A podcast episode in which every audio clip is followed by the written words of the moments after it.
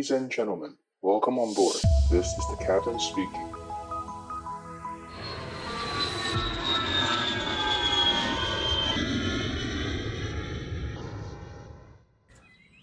Hello，大家好，我是可乐教官。今天的录音时间是五月六号，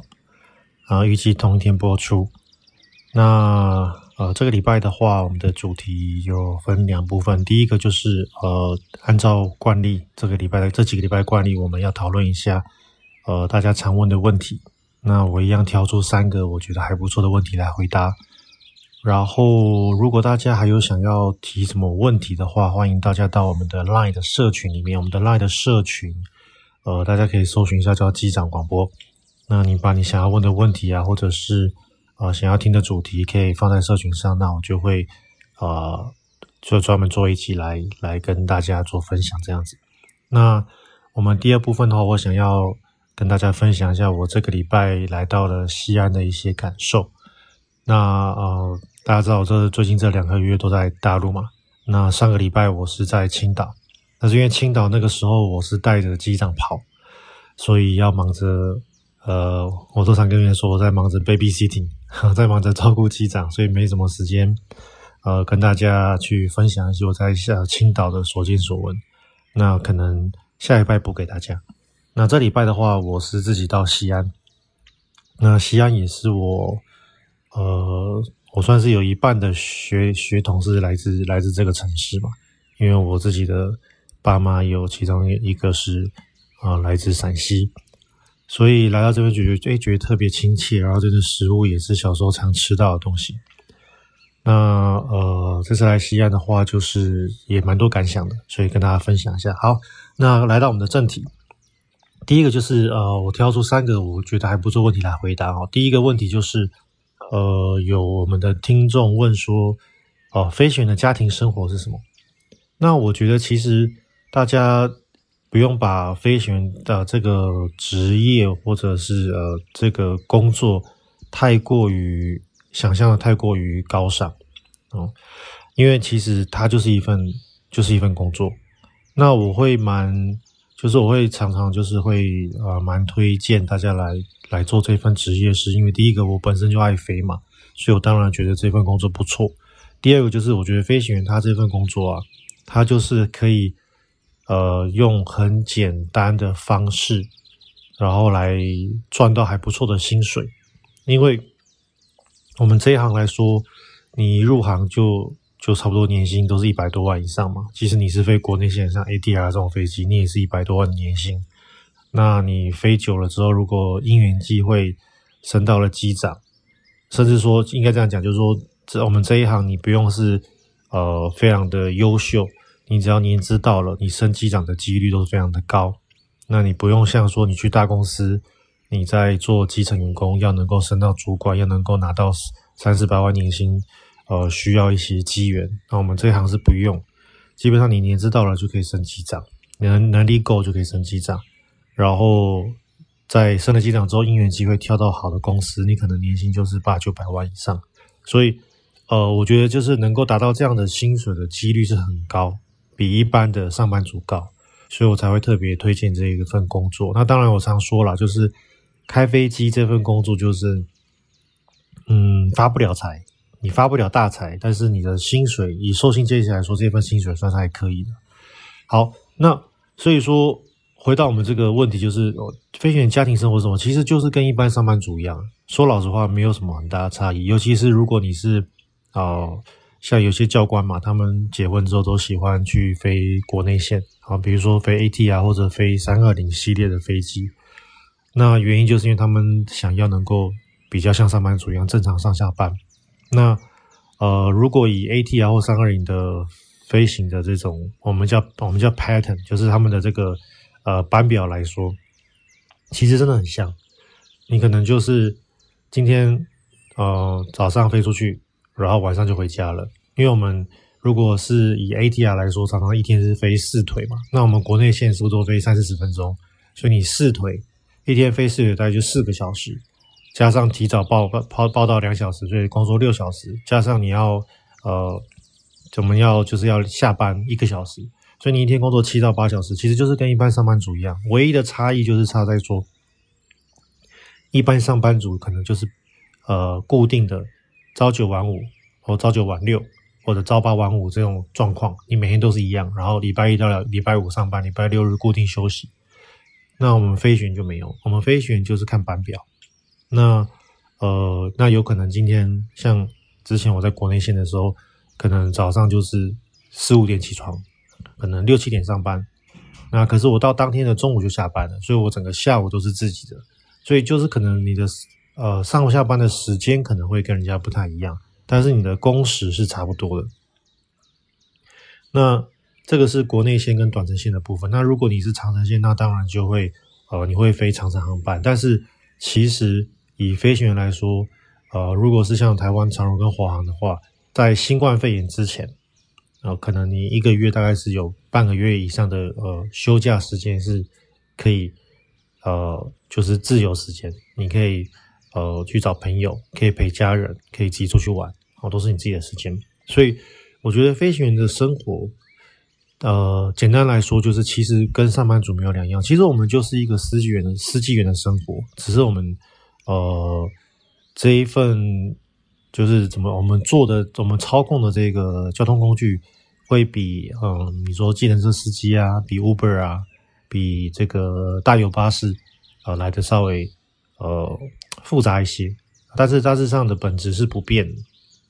就是交通运输业，哦，所以呃，我觉得大家不用因为像我知道像长荣跟华航就会很把。飞行员包装到好像很厉害，那或者是说把飞行员就是包装到说，诶，如果他今天要对付你的时候，他就说，哦，怎么这个飞安第一啊，所以这个人怎么样怎么样，他们要抹黑飞行员，常都这样子搞嘛。但是我觉得，其实这一份工作在国外来说，其实就是一份啊、很普通的上班族的工作，所以大家要用这个思维去想，我们的生活其实是跟一般上班族没有两样的。那当然，呃，飞行员。呃，我们最大跟一般上班族最大的差异就是我刚刚讲的，就是当呃年假的时候，通常飞行员都不能休假，因为大家大家想嘛，比如说今天我们是清明年假，四天五天，你可能想去日本玩，那是不是班就会比较多？那班比较多，是不是就会比较多的飞行员需要上班？或者比如说过年，嘿，放六天，你想要去，比如说六天可以去个嗯，那比如说印度，好去冒险。或者你想要去欧洲，可能多请个两天假，变九天年假去欧洲玩，那是不是飞相对来航班就会变得比较多？所以我们飞行员的上班的几率反而就比一般人更高，就是有有点像是你休假我们加班的意思。所以这个就是差异。那我之前有提有有分享过嘛？其实对我来说，我觉得呃，因为我不是很 care 这种呃，就是我们俗称的这种呃传统假期，像我觉得呃，就是。就是什么除夕夜，哦，团圆，我觉得这个事情就是对我来说是非必要啊。当然有的话啊，不免俗的团圆很棒。但是我觉得如果没有，我要去上班，我我也不介意。好，那因为对我来说，三天后或者三天前提早去团圆也没什么不可以嘛。反正你要真的要跟父母亲相处，你也不会就说啊，一年就是团圆回去跟父母亲吃一次饭嘛。一定是平常你越能够。频繁的能够跟他们见到面，他们会更开心嘛。所以其实这东西我不是很在乎这一种哦世俗的眼光。那这种如果你是这种人的话，可能就特别适合啊、当飞行员。那但是我也认识很多，就是呃他们来当机师，就是单纯就是看中这份薪水的人。那对他们来说，如果公司能够一个月给我二三十万、四五十万的薪水，然后我去牺牲一些这种团圆饭的时间，他们也愿意。好那那如果你是抱着这样心态，我觉得也没什么不可以。好，这个是我的想法。好，那第二题，啊，有人问说，什么个性适合当飞行员？好，那其实回到我刚刚前面讲的呃主题，就是说，其实这一个工作其实就是一个司机员的工作。哦，那你想什么样的个性适合当呃公车司机？什么样的个性适合当高铁司机？那其实相对来说，就是。这些呃，你想到的这些事情，这些人格特质，其实也相同的适用于呃开飞机。那事实上，其实大家要知道，飞机这个交通工具啊，它当初设计的时候，就是为了要符合大部分的呃人类啊，所以我常常讲说，其实大部分人都是可以开飞机的哦。当然不是百分之百人都可以开飞机，但是我是觉得啦，就是大概可能八成以上的人在适当的训练之后都能够驾驶航空器。那只是呃，任何职业呃都有好跟不好。你看，呃，歌手有好好一点的歌手跟比较不好的歌手。那呃，医师或者像我们可能以前呃在小在学呃学生时期的时候，我们遇到老师，诶，有教课教的比较生动的老师，也有教课教的很 boring 的老师。那所以。这些老师可能 knowledge 都很好，他们也都有相对应的执照。可是有些人就是教书教的比较好，有些人就是教的比较枯燥乏味。所以其实开飞机跟当医生，其实跟这所有的这些呃专职工作来说都是一样的。有些人开飞机就是开的比较好，那有些人就是开的 so-so，但是他的呃他的安全性，他的这个 performance 还是在一个就是啊、最低限度以上。啊，我可以这样讲，最低限度以上。所以简单来说，就是平常的正常飞行都是不会有什么大问题。那甚至有一些呃危机状况，也因为我们都常飞模拟机嘛，他们也都能够做正常的处置。所以呃，什么样的个性适合当飞行员？我觉得其实大家不用想那么多，大概八成以上的人都可以当飞行员，因为它就是一个交通工具。但是当然相对来说，也有我觉得。就是我们可以俗称的，就是所谓天才型飞行员。我真的也是看过，那这些人就是他们对于飞行有他的热情，然后他的个性，呃，我觉得比如说非常的积极的向上，哦，非常的就是看光明面，就是非常积极的人。他很有目标，他想要成为飞行员，然后他去做了很多努力跟学习。其实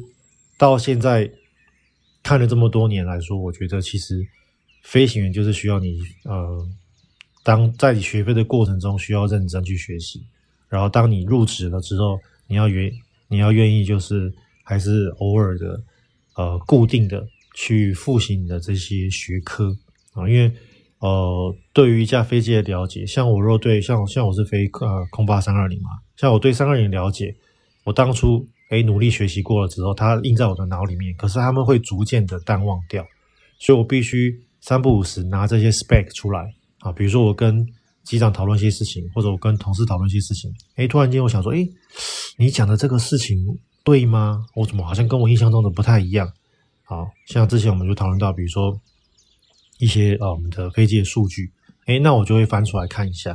还有像之前，比如说我们啊，之前我分享到我们那个三二零跟三二一的客机改货机的这个呃起飞重量数据，诶，那我因为我很久没有。去做这个 weight and balance，我就实际上这个几吨，我就有点忘记，诶，我就回去翻一下，哦，九十三吨这个啊，对，那我当初记得没错，所以就是这种 constantly 去你去 review 你的这个 knowledge，去把它重新呃 recall 回来，哦，就是你丢掉的这些东西，把它重新把它叫回来，所以这个就是我们呃成为一个飞行员，或者你要成为一位安全的飞行员，必须要有的这个个性，那。总结来说，我觉得什么样个性适合当飞行员？我觉得其实，呃，大家可以多看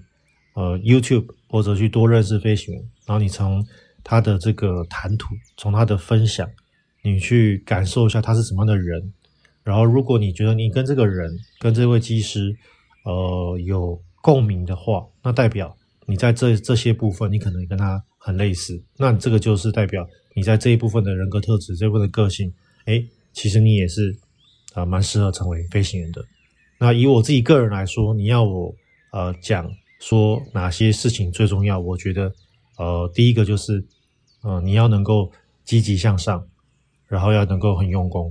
因为你必须成为机师，真的不是那么容易。你必须要能够去呃很有目标性，然后你要能够不放弃，那呃才能够成为一位好的飞行员。那我像我之前帮一些嗯。我们的听友学生考上了飞行员，那但是他可能就是可能我可能帮的太好了，所以他得来得来太容易，所以后来他进了公司之后，反而就呃有一点呃有一点怎么讲呢？有点疏忽了，有一点没有 get 到我。其实到时候就是有一直有提醒着这些啊同学们学生们，说你要呃积极的准备，你要能够提早的去做每一关的准备。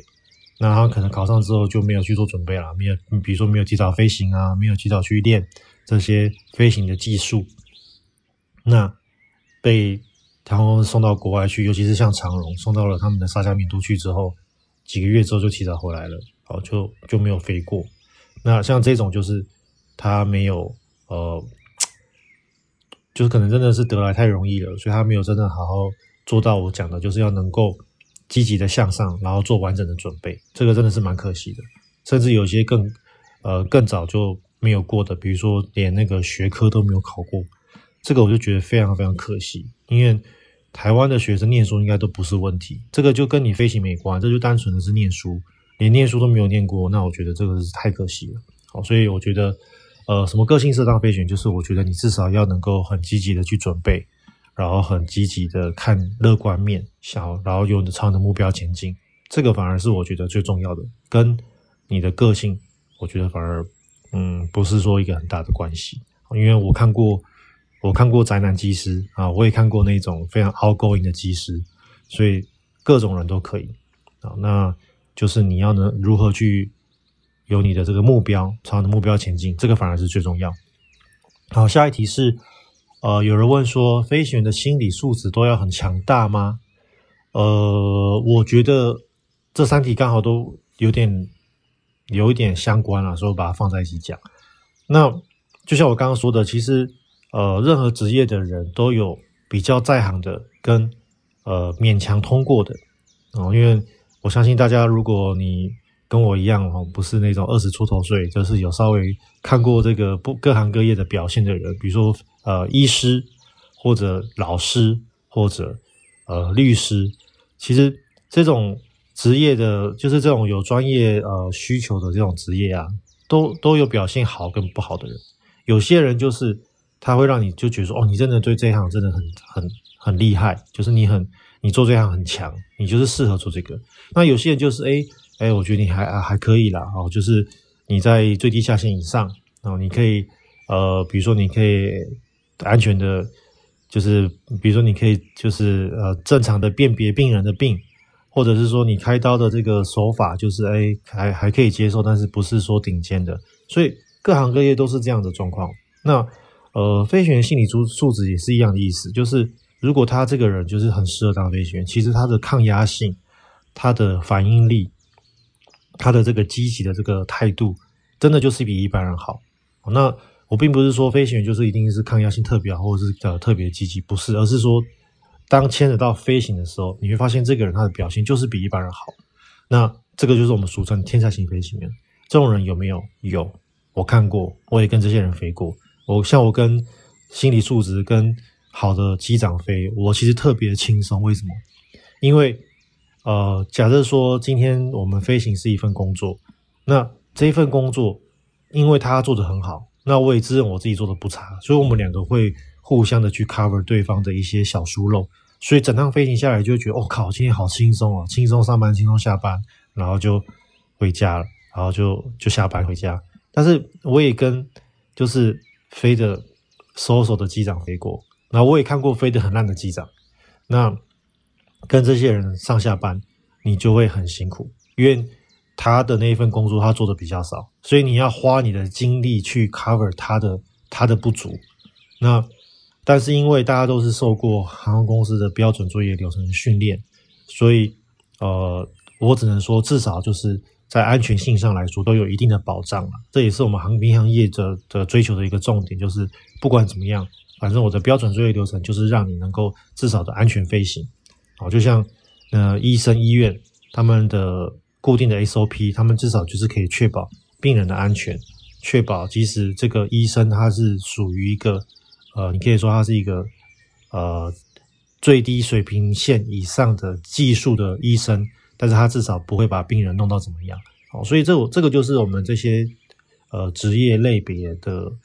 呃工作呃为什么要有 SOP 的原因就是这样子。所以说，心飞行员心理素质，我觉得，呃，不是说怎么讲呢？不是每个人都有哦，因为我看过的飞行员，有些人就是，呃，我只能说就是还可以啦。哦，就是普普通通。那那我是想要就是强调一点，就是说，其实我觉得在工作上来说，呃，心理素质它并不是真正的最重要的一个重点。我我反而觉得是说你的做人的态度啊，比如说我们呃能够跟别人能能够呃互相的合作，那我们能够就是呃不做小人，然后不去不去陷害别人，这个反而是我觉得我会希更希望能够在未来台湾的航空业能够看到更多这样的状况，因为我们我不知道为什么我觉得我们台湾的天空感觉就很小，然后台湾的呃这个。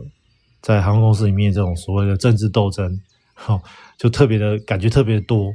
那可能是因为我们就台湾，我们台湾是一个小岛嘛，那我们的资源可能蛮有限的，所以在有限的资源里面，我觉得这个呃这方面的的这个这个斗争呢，我看到好像比这种大陆型国家还要来的严重一些。那我觉得蛮可惜的啊，所以我觉得这个反而是我觉得我愿意更愿意呼吁一下我们的听众说，哎。大家都考上了飞行员之后，我们要能够就是做好自己的本分，然后我们啊，我们要提防小人陷害，但是我们也不要就是主动的去去斗去斗别人。嗯，对于这种心就是那种算嗯、就是那种算计的心呃算尽的心思啊，然后很用力的去算计别人的这种人，我是觉得呃，他们怎么讲呢？有时候就算了一辈子嘛，就最后发现人算不如天算，好，所以我是很希望大家就是尽量能够，呃，做好自己的本分，然后不管你是是不是成为飞行员，还是说你在自己的工作上，我们就把自己的工作做好，然后尽量能够看啊、这个光明面，这个非常重要。好，那呃，我们跟飞行的事情讨论完了，我讨论一下我在。大陆这边所见所闻，在大陆这边就是，我们大家知道，现在大陆就是，呃，真的是就是清零一路走到底嘛。那其实这件事情对于呃经济的伤害非经济伤害非常非常大。那像我最近在西，有些人到了西安嘛，那西安大家知道就是以前的长安哦，所以大家听到长安就觉得有点耳熟，对不对？其实就是的，呃，中国历历年以来很多朝代都是用长安作为首都。那那所以西安是一个非常有文化气息的地方。然后我那天就听到一个都市传说哈，我想都市传说就是大家听听就好，就是呃大陆这个清零的政策啊，因为你只要能够，你只要让这个病毒散播开爆发，常常就是被拔关，然后就是被开呃被拔就是被拔掉。那所以现在大陆各个城市就是对于这种。呃，清零的这个态度啊，都非常的强硬。像我来到西安之后啊，我是每天都被要求去做那个 PCR，那也有免费的，也有自费的。那那免费的，大家想，我即使再便宜，那你这个 PCR 还是要钱嘛？那大陆大陆其实像西安来说是一千多万人啊，一千多万人的人口，那你这么长的去做 PCR，那它的成本到底是多少钱？所以这个肯定不是一个便宜的东西。那那这个这个东西都是由当地政府，比如说西安市市政府去去付。那他们怎么可能有那么多钱？再加上啊、因为西安是旅游城市嘛，那青岛之前也是啊、那所以你看西安、青岛这种旅游城市，突然间旅游几乎是呃归零哦，接接接近是归零。所以我以前可能收入是这么高，现在是几乎是零。那我的收入减少了。可是我的 PCR 支出增加了，我的封城的支出增加了，那这个钱哪里来？所以后来我才听到这个都市传都市传说，就是说，呃，在去年到今年啊都有发生，就是那个西安市市政府啊，他们就会那个就是会有点像约谈，或者有点像请喝咖啡，然后把这些个当他们当地的首富啊，就请去喝咖啡。然后他们就给这些首富啊，他们几乎就是把你困在会所里面啊，关门放狗，不让你出来，然后就开始跟你彻彻夜的讨论说，哎，给你两个选择，你是要往前追税十年，啊，我会查你的税查十年，好看你要补补多少税，还是你可以自愿呢，能够帮这个市政府抖那一些那个就是比如说这些防疫费用啊什么什么的，所以，所以我听到好像很多大陆城市现在都是这样，都是这样玩的，就是开始动这些有钱人的这个脑筋。然后，那西安这边，呃，有钱的这个土豪蛮多的。那他们这个土豪都是哪里来的？其实就是，呃，在陕西省的北边有这个矿场，煤矿的矿场。那这些矿老板们就，呃。就是大家熟知的土豪嘛，哦，就是基本上跟可能跟我们在东南亚的穿着有点像啦，就是短袖短裤哦，人字拖啊，他们这叫人字拖，我们叫我们叫夹脚拖嘛。那那他们这个西安土豪哦，陕陕西土豪可能就是一个一个被杀被杀割韭菜这样子，那你你就被困在里面不能出来啊，你也跑跑不掉，那你就要开始讨论说，那你要抖内你要怎么抖内，然后你要多少钱，怎么分期？好，所以我听到他们现在的防疫的预算是这样来的。好，当然这个是都市传说啊，听听就好。那西安给我的第一印象就是，呃，因为因为我本来就是预知道它是它是长以前的长安嘛，那看了这么多小说啊，历史历史故事也，呃，以前也念过历史嘛，就知道说这个应该感觉是一个很有文化的地方。结果来了之后发现，哎，他们这边的很多，比如说呃，号称是古城啊或城墙啊。怎么看起来都有点新，就是跟像我们在啊、比如说去吴哥窟啊，啊吴哥窟的那个就是吴哥王朝的那个城啊，就是真正就它就是一个，你可以看得出来，就是它它是原本的，然后它只是因为没有受到破坏，然后它保留的就还蛮完整。但是西安不是，西安他们这个古城，你一看就知道说啊，这个是近代修好的，就是重新修复，所以就是我觉得就是变得有点像是嗯。跟大陆的很多地方很像，就是可远观而不可亵玩焉。好，你大概站到几百公尺或几十公尺外，你看这个建筑，你看这个东西还不错。可是你走近一看，你就发现，哎，这个古城是假的，它它其实非常现代化，它的那个砖瓦是非常的现代。然后呢，比如说像大陆有些建筑物盖得非常漂亮，可是你走近一看，你就发现，哎，怎么这个这个水沟盖不平，或者这个吸力控。这个填就是补上去的方法，怎么凹凸的这个公差差这么大？或者是比如说像我之前住的这个饭店，像我现在在呃天津公司帮我这个住的饭店，它的那个呃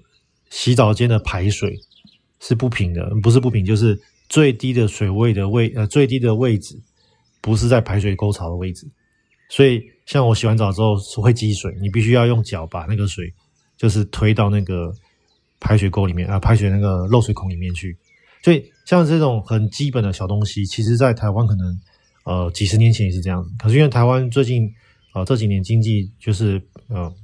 我们算是台我们算是比较早发展嘛，所以像这种很基本的这种小小小瑕疵、小错误，像台湾就比较少发生。好，但是在在大陆还有在东南亚，好这种就很常见，比如说东西不平，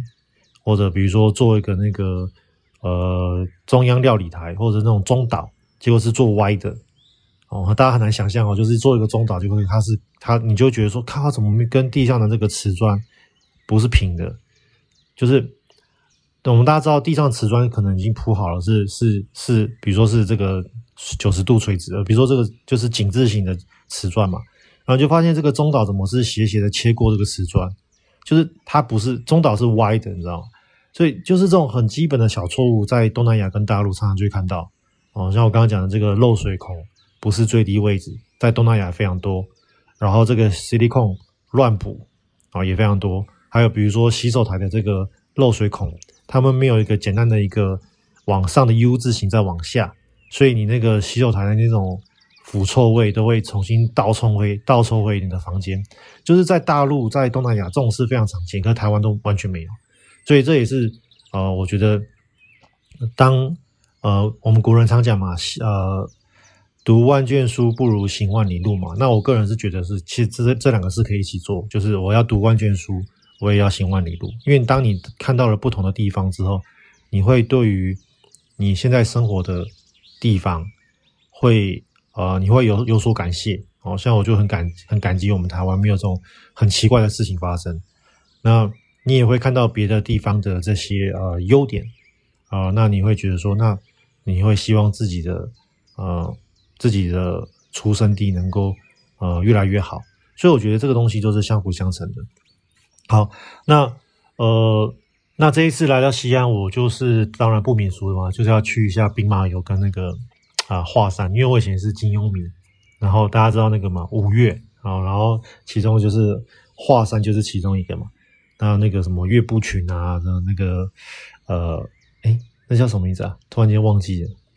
那个岳不群的的哦，令狐冲对不对？还有令狐冲。像就觉得，哎，这个就是看到了这个华山，就特别对于小时候看这个金庸都特别有感受。那这次去了兵马俑，我就觉得蛮震撼的。就是，呃，呃，我怎么讲呢？我觉得就是，呃，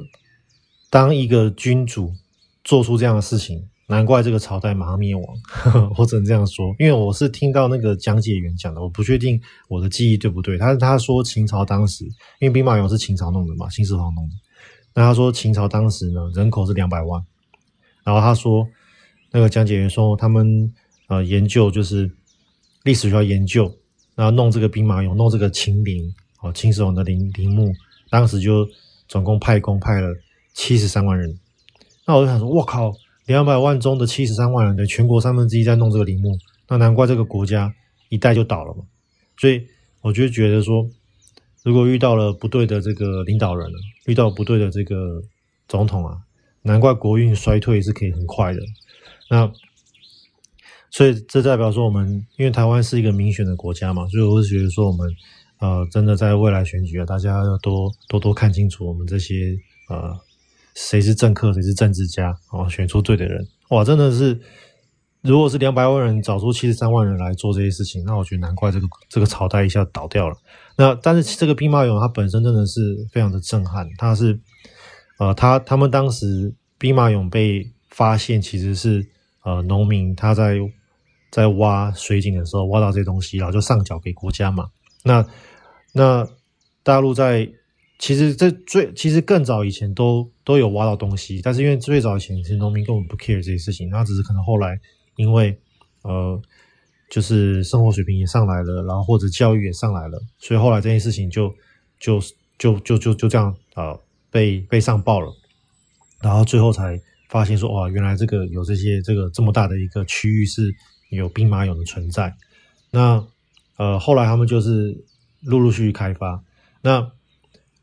那其实他们呃，现在就是他们，其实到现在为止，兵马俑还没有开发完全，就是还没有挖完哦。所以我去看的地方，它有展现大概一半以上是已经就是重整完成的，它作为呃观光用途。那另外还有后面一半，它就是还在挖，所以呃。你去参观的时候啊，因为像我是我是五一长假，他们的那个劳动节去的，所以是那个他们的那个考古学家是不在那边。但是那个解说员说，他们等到五一长假结束之后，其实参观的人是会看到啊、那些考古学家在当场在复原那些兵马俑啊，它是一个非常漫长的过程。那原因是因为其实我们看到的整只的兵马俑是被重组过的，它不是。呃，原貌应该是说，所有的兵马俑其实都是塌陷的，都是碎的，没有完整的兵马俑。那原因是因为那个时候大家知道有有一个人叫项羽嘛，那时候项羽呢，在呃在起义的时候，他就是放了一把火，然后把那个当时的兵马俑的这些啊、建筑全部烧掉了。那当时的兵马俑的那个他们是有一个棚子把这些兵马俑遮住的，那那个那个屋顶啊是木头做的。所以一把火之后，就把这个木头全部烧掉，然后就塌下来。塌下来之后，兵马俑全部都被砸碎。所以现在的考古学家其实就是在当地，比如说这一个，因为大家知道碎片不会跑很远嘛，所以你砸下来之后呢，他们就是把这个周遭这个碎片，比如说这只兵马俑附近的碎片收集起来，然后先挪到后面去，就是他们会先标记说这个这些碎片是从这个地方挖出来的，然后他们就会到后面的工作台、工作区。然后把这些碎片开始尝试重组，然后重组完成之后呢，再把这个碎片搬回去原来的位置，然后摆出来给大家看。所以现在他们在做这个事情，而且到现在还没做完。所以说我觉得哇，这个这件事情真的是蛮神奇的。我我看到我是觉得很震撼了。那他们说，像兵马俑啊啊，有些电影是演错的，像第一个就是兵马俑，它其实内心它的身体是空心的，因为它其实是陶，它是陶器，它是用陶土烧制出来的，所以它的身体要空心，才不会在烧制过程中啊，因为受热不均爆掉。那这个这个空心就是由工匠呢伸手进去，然后把里面的这个呃它的内那个身体里面磨平，所以他们到现在就可以看到那个当年这些工匠的指纹。我觉得，哎，这个还蛮酷的，就是一种现代跟历史的这个，呃，突然间你你好像跟古代的工匠有有所交流的感觉。那那这个兵马俑，呃，早期他们挖出来的时候啊，其实他们他们早期挖，然后就发现这个兵马俑颜色都褪，马上褪色，很快就褪色，因为呃当时的技术还不如现在好。所以他们其实有些坑啊，是挖到一半之后发现哦，好像不太妙。我这样一挖，其实造成这些文物的受损。所以他们后来还有停止挖呃挖掘。其实这个就是从七几年代到现在，这这个三四呃三四十年过去了，他们呃考古的技术有在进步，所以呃渐渐的他们就会尝试去保留啊，大陆这边考古学家就会去保留一些啊兵马俑的原来原始的这个呃颜色啊，比如说。一挖掘出来，马上送进真空房去做这个颜色的保留，就是让它不会氧化。所以就是它呃，相对来说技术也是逐渐在进步。那讲到这个古墓，其实呃，这也是我听说的，就是其实像西安他们的这个捷运啊，捷运路网是全中国建设的速度算比较慢的。好，原因就是因为常常挖通车啊，就是挖挖地道，挖到一半突然间就挖到一个古墓，然后挖到古墓之后就要停工，然后考古。甚至如果发现这个古墓可能是蛮有价值的，比如说是一个可能以前古代的官员或什么样的，他们就必须要稍微诶扭曲一下这个，啊稍微绕路一下啊，为了这个古墓绕路一下，所以常常听到是有这个这个状况。那甚至像呃台湾也有的这 IKEA 嘛，啊宜家家居，那他们在当初在西安的郊区就买了一块地，准备要盖卖场，结果一挖，诶拍谁挖到古墓，然后就被就停工了嘛。然后就找考古学家来考古，那这块地就没搞头啦，所以后来他们宜家就是在另外再买了一块地，再去弄另外一个卖场。就这块地几年后考古完毕之后归还给那个啊 IKEA，然后就 IKEA 这块地呢就已经翻了，它的价值已经翻了数倍了，所以其实也变成另类的投资这个土地了。那所以这个是我在这边看到，就是这个地方真的是啊、呃、蛮有历史的一个地方，只是。蛮可惜，就是很多东西都被呃已经被更新过了，哦，你已经看不到古代那种感觉。就它是一个，其实西安是一个非常现代化城市哦，然后人人口也是大概台台湾的一半的人口，这是一个很大的城市。那另外一个我有去，就是我刚刚讲，就是去华山嘛。那华山就让我蛮失望，就是华山它呃其实非常高耸，那可能当然是因为我上山的方法太简单了，就是我是直接坐缆车上去。那那个缆车其实也大呃也蛮眼熟的，就是我一上车觉得，诶这个缆车看有点眼熟，然后后来仔细看哦，它就是那个 POMA 这家公司做的。那 POMA 这个系统呢，如果你没有不知道的话，其实它就是跟我们的猫缆一模一样。我们的猫猫缆就是用 POMA 这家公司的系统，所以一上车觉得说，嗯，这个车子怎么跟猫缆长得一模一样？然后它的那个它的这个呃呃那个缆车的那个塔，就是结构都很像。那也蛮给我，就是我还蛮有戏，嗯，就是什么，就是蛮有呃安全感的。因为那在几个礼拜前我去东北去爬另外一座山的时候，那个缆车啊，就是我不认识的公司做的，然后那个那个那个塔的维护不是很好，很多地方都生锈。当下我就觉得有点害怕，所以但是已经上车了嘛，你已经弄到一半啦，你没办法跳下车啊，所以我就是。赶快把这个缆车做完，所以后来下山我就是不坐缆车，因为我我有点害怕那缆车的系统有问题。但是这一次的猫缆，呃的系统在华山也有用，但是可能也是因为我选这个缆车太它爬太高了，一下就上很多，所以我在华山其实没有爬到什么山，就是啊蛮轻松的，就是变成是拍照的一个纯拍照的一个行程。华山是无烟景区，严禁烟火，禁止吸烟。为了您和他人健康，请戴好口罩，不要聚集，请勿随手乱扔垃圾，遵守旅游秩序。游览过程中，请勿翻越铁链，注意自身安全。谢谢您的配合。那我失望的地方是在于说，这个山其实它是非常有呃野生生态的一个嗯景点，但是他们因为太太有名了，所以他们就是到处都是用那种水泥的呃楼梯。它不是说可能用木头栈道，像我们阿里山是用木头栈道，或者是用什么样，呃，或者是可能挖那个圆，把石头挖成楼梯让你爬。它就是用单纯的水泥把你铺上去，所以就会觉得，嗯、就有点商业化了。说真的，有点失望。那我后来是有查，可能是因为我去的地方，可能我走的行程不太对，可能他说有其中有一段是比较。嗯，需要手手脚并用的地方，那那个我可能没有走到，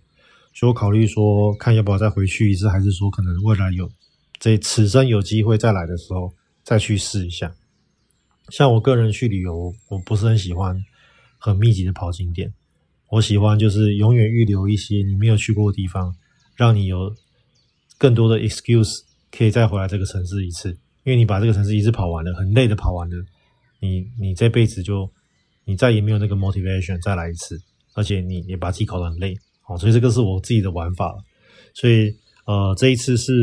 看到了两个蛮特别的景点。那呃，这一次我在这个西安，我也看到他们其实呃，大陆政府在做事情啊，我是觉得啦，大陆政府在很多时候做事情比我们台湾政府呃用心很多。我举例来说，像他们要清零一路走到黑马，他们就真的是很用心。哦，等一下，我这边播一个那个 sample 给大家听，就是我像我这次有租一台车开去华山，然后开去呃开去兵马俑，那因为华山跟兵马俑都距离市区有点远，所以我都开车。那我只要一下高速公路哦，他们的收费站在一下高速公路的位置，我一下高速公路，呃，缴完费之后，他们就是直接把你每一台车哦，每一台车就拉去做检查。他们就会看我之前讲的，比如说你的健康码、你的通信行程卡、你的过去十四天的手机记录，然后呢，需要的话，他就当场帮你做 PCR。那甚至有个城市也很夸张，他就是，呃，先给你做快筛，然后快筛当场等十五分钟阴性之后呢，马上再给你做一次 PCR，才放你出去他们的城市。所以他们真的是这样搞，他们真的就是一辆一辆车，一个一个人这样做。那呃。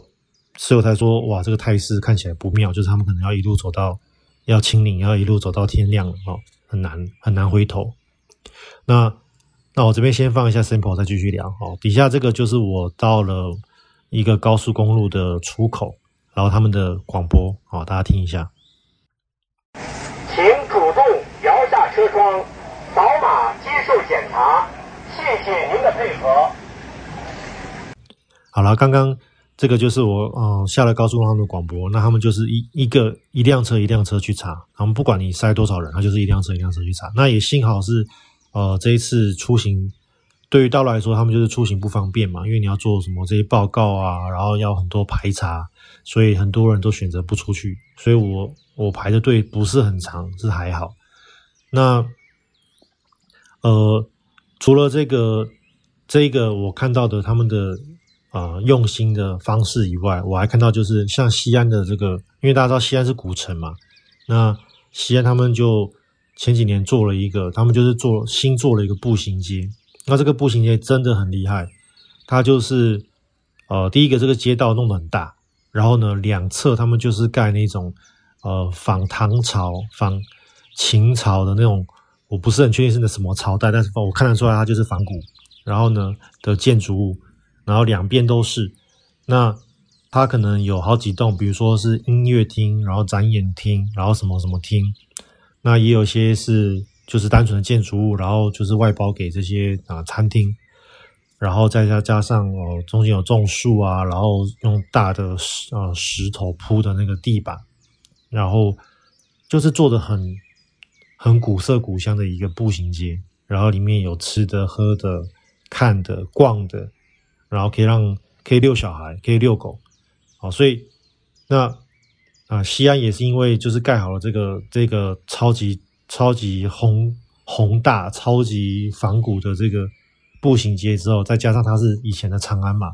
所以后来就是他们在那个网络行销就火了，就会非常的火红。然后呢，所以他们就西安的旅游啊，就突然间跃居全全大陆的前几名。所以从这边就可以看得出来，就是他们其实呃的政府其实在做这些呃规划，其实都是非常的呃，我觉得就是我感觉就是非常的有野心，然后非常的宏大，就是他们敢去冲。那我觉得这也知道是我们台湾人可以好好学的。我是觉得我们可能常常，我们台湾就常常就是追求小而美嘛，我自己也是，就是追求小而美。其实看到他们这样的做事的方法，我觉得说。呃，有有部分我们可以好好学一下他们的优点。那我觉得台湾政府在这方面就是真的真的跟他们差太多。台湾政府每次跟我们台湾政府打交道，我都觉得会哦龟懒怕火哦，就是常常这些官员就是说啊，这个这件事情没有潜力啊，哦，或者是啊这个东西与跟现在的规定不合啊，怎么样怎么样。那我觉得如果每个官员都是这样态度哦，真的这个社会很难进步，因为你想一百多年前。这个世界还没有汽车嘛？那如果当年的官员、当年的官员跟福特，哦，或者跟当年的那个呃，我们叫宾士嘛，戴姆勒宾士，就跟他说：“哎，你发明这个东西，这个语法不合，或者这个没有潜力啊！我们现在之前都是骑马车，你怎么可以弄个这个四个轮子的车子？那那我们人类要怎么进步？大家懂我的意思吗？所以我觉得我们的政政府官员真的，如果我的听众有。有在公家单位上班的，我会希望你们真的好好的，能够呃脱离这个僵固的思想，要能够真的能够呃敢做敢承担一些责任啊，为我们这整个社会，为我们这整个进步能够能够尽一份力量啊，这也是我我我很想做的事情，就是我我不要让我们的。虽然说我没有，我不像那个伊隆马斯这么的这么的厉害，这么的这么的这么的有有有有创意，有啊、有前瞻性，或者有这个大家都说他是火星人嘛。但是我觉得我们我们身为我们自己的，我们在我们自己的这个 position，我们在我们自己的这个职位，我们可以做一些小小的事情，能够让这个社会能够进步得更快一点。所以这个是我看到他们大陆政府在。做这些，比如说拼观光啊，或者盖这个步行街，哦，真的是很用心。我觉得我们的台湾政府啊，就是在这个观光这部分呢，真的差太多了。那呃，其实人类进进展到后面啊，观光或者这个软实力，绝对是呃我们要发展的。因为你不可能都一直挖资源嘛，就台湾没什么资源，没什么天然资源，所以像那些我们那个中东土豪们，我们杜拜，他们就是利用我这前几年挖石油的这些。呃，资源，我来盖一个城市，我来发展观光，然后来转型。所以你看，现在杜拜就已经跟以前的那个年代不一样了，他们就是转型成功。所以我觉得，我们台湾也是要好好想一下，我们要怎么样去转型。否则，台湾现在的整我们整个的这个社会氛围啊，这个我们的这个国家的这个这些呃官员，从上到下都是属于一个非常的，嗯、怎么讲？有点固步自封了，讲难听点是这样子，这这是我的感受了，所以我觉得真的希望大家能够呃一起为我们就是长大的土地一起努力，然后让我们能够呃进步的更多。那呃我大家听到这个背景声，我希望我们的小编可以都做得出来了，就是背景声其实就是我在华山啊、录到的鸟叫声。好，那这个鸟叫声呢，我觉得蛮特别的，就是真的啊、尤其是像我们那个大家知道做那个猫缆，其实很安静嘛。其实那个听到鸟是非常的开心的，就是这个原生态保留的非常好。那另外，我在这个呃，我们在我在青岛，在西安听到的语言啊，都是当地的语言，就是说，大家大家都跟你讲国语嘛，普通话，但是你也会听到当地的陕西话，我会觉得诶蛮特别的。所以我这边也录了一段陕西话给大家分享一下，好，大家听一下。这个这个是大洋了，大洋。那这个大了，我大正了正了，嗯对对对。那你还有机会，我把把原来一来回来是给大了。嗯，不要坐六车，坐溜车脖子麻的。我这车里有钱桥嘛。你给你去的可是看我来拍吧，你也来拍。好，有没有就听其实听不太懂他讲什么嘛，对不对？对，那反正我觉得就蛮特别，就是说我觉得。啊、古人真的讲的蛮有道理的，真的要行万里路，然后能够呃让自己能够有更多的这个呃增长见闻。那希望大家在这个后后疫情时代能够呃好好的与病毒共存啊，保重，保持身体健康。大家如果能够呃被自然免疫的时候呢，要能够多多的啊、呃、照料自己的身体啊，发现如果发现你的血氧或发现你的这个症状变严重了。哦，就是他他可能在三三天以内没有变好，记得可以去赶快去看医生。那如果你是轻症，比如说都是流流鼻水啊，或者是喉咙痒，那没有变差，那我觉得其实在家里面稍微休息一下，不要去劳师动众，反而更好，因为你可以让自己多休息嘛。那大家保持身体健康，我们下一拜再见喽，拜拜。